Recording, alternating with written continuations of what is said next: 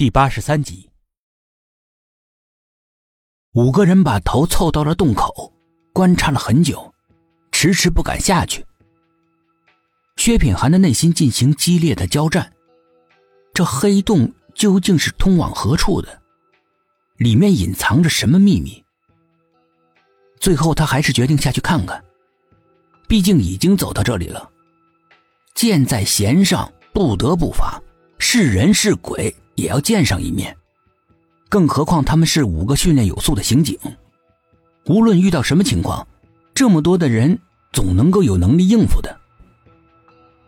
一步，两步，三步，五个人在漆黑的地道里面，地道里很窄，只容得下一个人直走。为了使所有的人都能够看清脚下的路，手电筒仍交给了走在最后的杨叔。薛品涵走在最前面，紧跟其后的是苏应真。地道很幽深，越往下走，空气越稀薄，连呼吸都渐渐的有些不顺了，心跳也配合着加速。这个与世隔绝的地道，仿佛是通往地狱的隧道，叫人走在里面不由得提心吊胆。苏应真越走越觉得不对劲。他伸手拉了拉前面的薛品涵，我又闻到那股血腥味了。他的话还没落，后面的杨叔一声惨烈的叫声，他的手电筒也应声而落，掉在地上。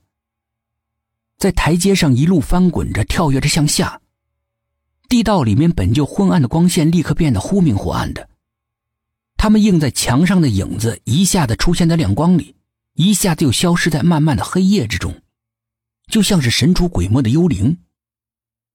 苏应真眼疾手快，赶紧捡起翻滚下来的手电筒，向杨叔照过去。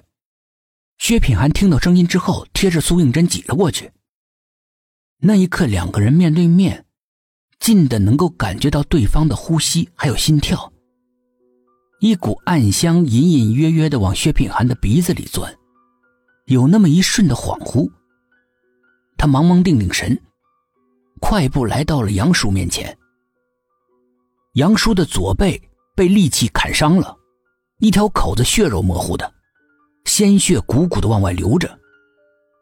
刚才他走在后面，突然感到背后一阵阴风向他袭过来，他一躲，但是空间太窄了，背还是被砍中了。沈志远和董一奇正手忙脚乱的脱下自己的衣服给他包扎。苏应真赶过来一照，一个白色的人影正飞速的向洞口跑。有人，他连忙追了上去。薛品涵见状，只留下一句：“你们好好照顾杨树。”便和苏应真一起往外追。那个黑影迅速的钻出了洞口，薛品涵突然感觉到大事不妙，奋力的去追，奈何还是慢了半拍。随着山崩地裂般的轰隆声。洞口被人从外面给死死的堵上了。薛品涵的心一惊，但是他仍不死心，试着用力的推了推。堵在洞口的书架纹丝未动。这个时候，苏应真上气不接下气的跑了过来，见状也立刻愣住了。过了好一会儿，才忧心忡忡的说：“洞口被堵死了，这条地道又这么深。”我们会不会被闷死在这里面？薛品涵此刻也跟他一样，心里面惶恐至极，但却极力的掩饰，举目四下望。车到山前必有路嘛，这条地道一定通往另外一个地方，只要我们把它走完，就能够找到洞口了。说到这里，他忽然意识到了什么，要快，然后便噔噔噔的往下跑。苏应真从他的语气里面立刻明白了他没有说完的内容。如果另外一个出口也被凶手堵住的话，他们就真的出不去了。也没有人知道他们来过这儿。那个时候，他们五个人就会像那群师生一样，变成神秘失踪的人。一想到这里，他便觉得两腿发软，想要叫薛品涵等等他。可是他已经跑出他手电筒的光照范围之内了。